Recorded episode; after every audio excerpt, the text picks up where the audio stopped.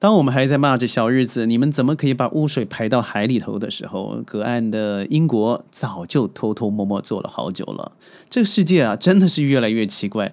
那本来只是在中东发生的战事，到了欧洲的边缘，现在南美又有可能爆发。您知道，在一百多年前，日本预言家王仁三郎就曾经完整的命中了好多的预言，而且如果这样算来的话，七年之内将会有大事。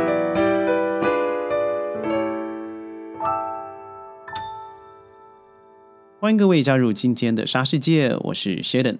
很多人说这个小日子多行不义必自毙，因为他所排出的废水是全世界都在买单。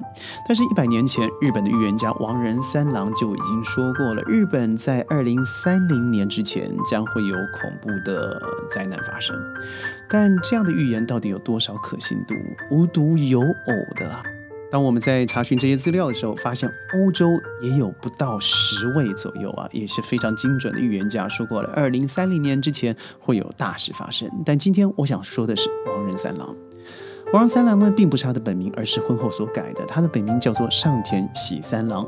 他在家里头呢，也不是唯一一个通神者啊，也就是喜三郎的祖母也是这样子的人。所以在冥冥之中，可能嘛，他的基因或是血脉里头有得以延续的。所以，因为在上田家族里头，多年来这个上田呢，他是唯一的男丁，所以喜三郎一出生呢，家族就寄予了厚望。但是家里人都渴望着这个男孩能够重振家族，但是他的身体状况。让每个家族非常的担心。在小时候，他本来就是汤药不离手的，直到一个被赋予继承男命的瘦弱男丁，身份是这么金贵的，但是怎么办？如果他活不到成年，如何呢？于是呢，家里啊，真的都对他呵护不至。所以，对于一个孩子，他到底未来怎么样发展？家里想说，没关系，只要活下去就好了。有一天，喜三郎的父母外出工作。祖母呢，又因为事务缠身，把他一个人留在家里头。等到家人回到家里头，发现喜三郎不见了，家人心急如焚，找了一大夜都没有见到他。但一夜之后呢，就在大家以为这个娇弱的孩子可能被拐被卖或是 K.O. 了，就在这个时候，喜三郎却完好无损的出现了在自己的家门面前。家人问他说：“你去哪里呢？”他说：“哦，因为我得到了神明的指引，出去了，所以我又得神明相送回到了家里来。”就这样子，奇怪的是啊，他的身体越来越好，恢复了健康。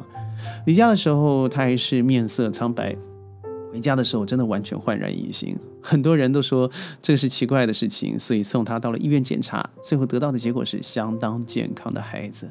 所以大家都说，哎，奇怪，他不是说谎啊，好像是真的有某些事情发生了。所以无论如何呢，最重要的时候是他健康了。那个时候，喜三郎的生活在家里头嘛，常常附近都缺水，所以他预言在某处可以打一口水井。大家都说，哎，这个孩子说话不信以为真。但是这个祖母啊，一听了以后就说，嗯，那我们去找一下好不好？于是呢，喜三郎真的带一堆人出去了，在村中沸沸扬扬的传开，每个人都加入他去找水。但最后，他的确到了一个地方，指了地上说，这地方有水，这水就出来了。所以，我们也可以说，这可能是第一次喜三郎写了神迹。当然，在当时啊，这话未开，所以每个人对他不是半信半疑啊，而是觉得他好像真的得到了神明的指引。他曾经透露过，神明给他指引啊，就是为了帮助日本要躲过灭顶之之灾。所以当时听了以后，很多日日本人民只是笑话而已，都当他胡说，没有太在意。直到一九二零年。王仁三郎在报纸上刊登日本将在三年之内发生地震灾害的消息，才引发了真正的热议。当时的日本尚未见到任何灾难可能发生的景象，所以很多人都认为呢，王仁三郎他只是徒有空名。直到三年后，日本竟然真的有个地方发生了大地震，损失惨重，这个让人们彻底对王仁三郎的通神之能非常的信服。一时之间呢，日本人民啊诚惶诚恐，纷纷担心了日本的未来。正所谓啊，这个天妒英才，王仁三郎屡屡对日本灾难的预言都成真了，很快的引起了日本王室的注意。为了安抚民心呢，日本政府真的把王仁三郎羁押了起来，直到日本天皇去世，王仁三郎才重获自由。也许一次或者是数次的预言成真，都有巧合的成分，但是。王仁三郎随后对日本的这个灾难呢，竟再次灵验了。当时他一出狱，王仁三郎就口出狂言，他说日本在三年之后会战败，战败，而且广岛会成为一个面临特大灾难的地方。我们都知道后来发生了什么事情，这在书里头不但清楚的描述，而且在很多的历史史籍资料上面也是有记录的。所以很多人对于当时王仁三郎所预言的人间炼狱是有怀疑的。但是当美国的原子弹到了广岛，我们都知道长崎最后的结果，我们才知道哇，世界上真的有这么可怕的东西。也就因为如此，他遇见了很多次，他声他的声威也达到了顶峰。他所创立的大本教信众已经达到了八百多万人啊！所以人们常说，拥有神能的人总会有所折损，类似以物易物的方式。所以王仁三郎这位大预言家，先不能说能力是真是假，但他的寿命真的不长。他在一九四八年呢，这位很有神秘色彩的预言家就闭上了双眼。然而，在他去世的前一年，他留下了一个警告，也就是我今天要跟你谈的，也就是他那时候说呢：如果以时间推下去，咱们在二零三零年之前，他只说小日子啊会面临一场非常大的灾难，而且很有可能会永远消失。这么说起来好像有点为人耸听哦，但是看看现在的世界状况吧。我们看今年二零二三，马上二零二四了。如果以这个算术来推算，我们都知道六年、七年，这是我们最多的时间了。而这几年我们一直发生在身旁的，不是污水、核爆、制裁、战争、难民、饥荒，几乎没有一个真的在我们视野里头开怀大笑的事情。有的话，可能真的就是。小确幸，没有觉得说光明的未来，好像二零二四年、二零二五年经济状况会更糟糕。在每一个国家之间，已经出现了保守策略，譬如说澳洲，譬如说荷兰，譬如说南美，都已经大量的缩减了移民政策。这个国家、这个世界已经不再像是以前我们彼此信任、存在着一种互相包容的一种气氛了。如果王仁三郎先生所说的话会印证，那到底又是什么事呢？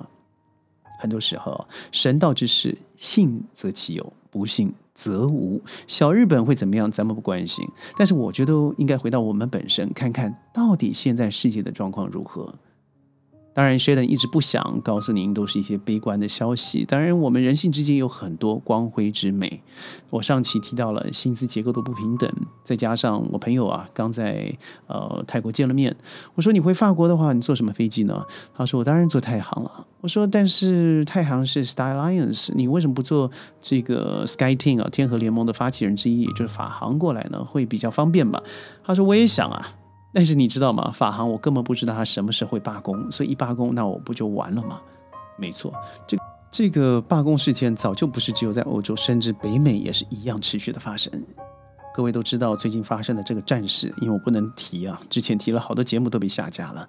那它所扩及的层面不但只是战争面的，它同时绝对是经济人伦之间的一种灾难。人到底应该要怎么相处才是对的事情？很多人告诉我，二零二四年，尤其在十月前后，世界会变得更糟。真的只有十月前后吗？